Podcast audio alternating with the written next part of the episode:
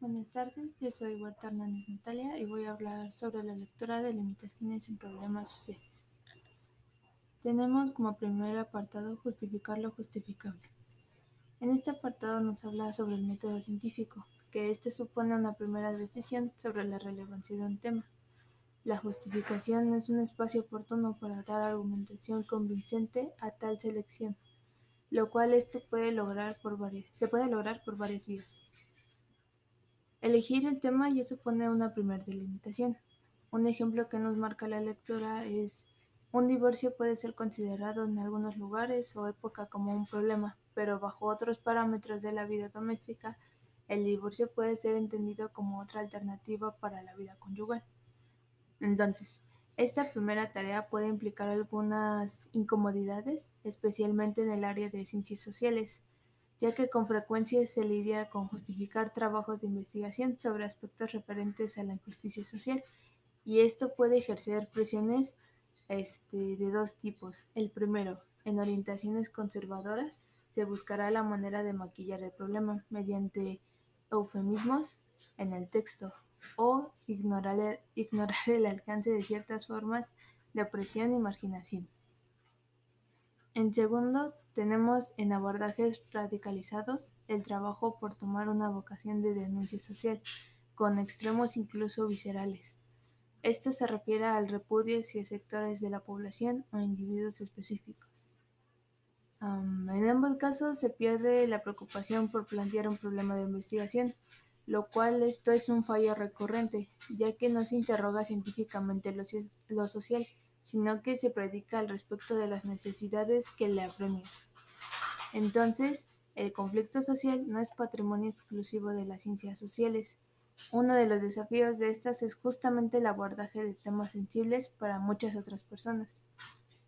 Y las ciencias no redimen a la sociedad de sus problemas, pero sí pueden colaborar sensiblemente en discernir los aspectos que la quejan y el problema científico-social se le debe diferenciar del problema social antes mencionado debido a que en el primer caso se entiende problema como tarea de investigación.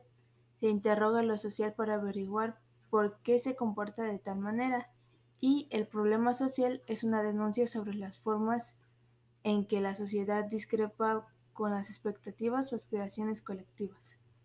Y como mencionamos en un inicio, la justificación puede señalar con la mayor brevedad posible cómo el diseño tiene un problema, tanto social como científico, de manera viable. Los potenciales aportes científicos pueden ser empíricos, metodológicos, teóricos, y los aportes sociales pueden ser culturales, políticos, económicos, entre otras opciones. Con esto, llegamos a la segunda sección de la lectura, que es elaborar una ignorancia conocida. Esto se refiere a prestar atención a cómo los trabajos pueden divergir o converger según sus aproximaciones teóricas, sus propuestas metodológicas o por sus hallazgos empíricos.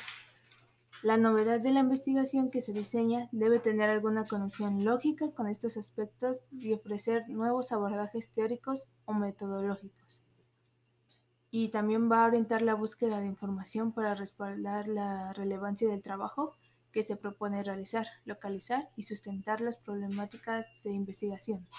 Bueno, más que nada las preguntas de investigación, como parte de un avance en campo de conocimiento. También existe una necesidad en la calidad de fuentes. Esto, con esto nos referimos a que no se suele adquirir la misma calidad de información en una noticia de periódico en contraste con un artículo de revista científica que posee una revisión de pares y otros rigores. Tenemos como antecedentes tres tipos. Los antecedentes empíricos, que ponen énfasis en toda la información disponible sobre las unidades de análisis para el trabajo de campo. El segundo, los antecedentes históricos, que también son accesibles de manera documental. Y los antecedentes investigativos, que se orientan a ponerse al corriente sobre la manera en que el tema se ha venido investigando, el predominio de un cierto tipo de técnica o la combinación de varias metodologías. Y bueno, finalmente se procura equilibrar la búsqueda de investigación según los aspectos más importantes para confeccionar justamente la ignorancia conocida del problema de investigación. Con esto llegamos al otro apartado de la lectura, que es delimitación y articulación. En este apartado nos hablan sobre la pregunta y los objetivos de investigación deben resolver de la manera más concisa posible a quienes se investiga, para averiguar el qué, cómo, dónde y cuándo, logrando así articular el proceso de diseño en todos los segmentos de trabajo. También tenemos el diseño. ¿Qué es el diseño? Bueno, el diseño va a ser una propuesta de investigación que siempre es preliminar. La redacción de objetivos y preguntas podrá pasar por varias formulaciones hasta lograr articular los restantes segmentos de la propuesta de investigación.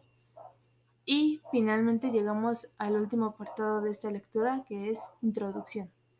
¿Qué nos habla de la introducción? Bueno, nos habla siempre de la sección inicial del documento de diseño, pero la sugerencia no es cambiarla de orden, sino simplemente que sea la última parte redactada del diseño.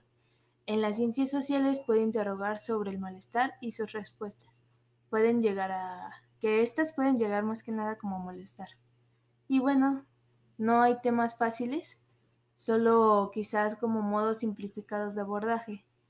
Eh, nos menciona también que lo social no es un asunto llano, al menos no desde una perspectiva crítica, y esta se logra trabajando con cuidado en los detalles de inicio de una investigación, desde su justificación y su delimitación, con el propósito de hacer mejor ciencia con mayor impacto.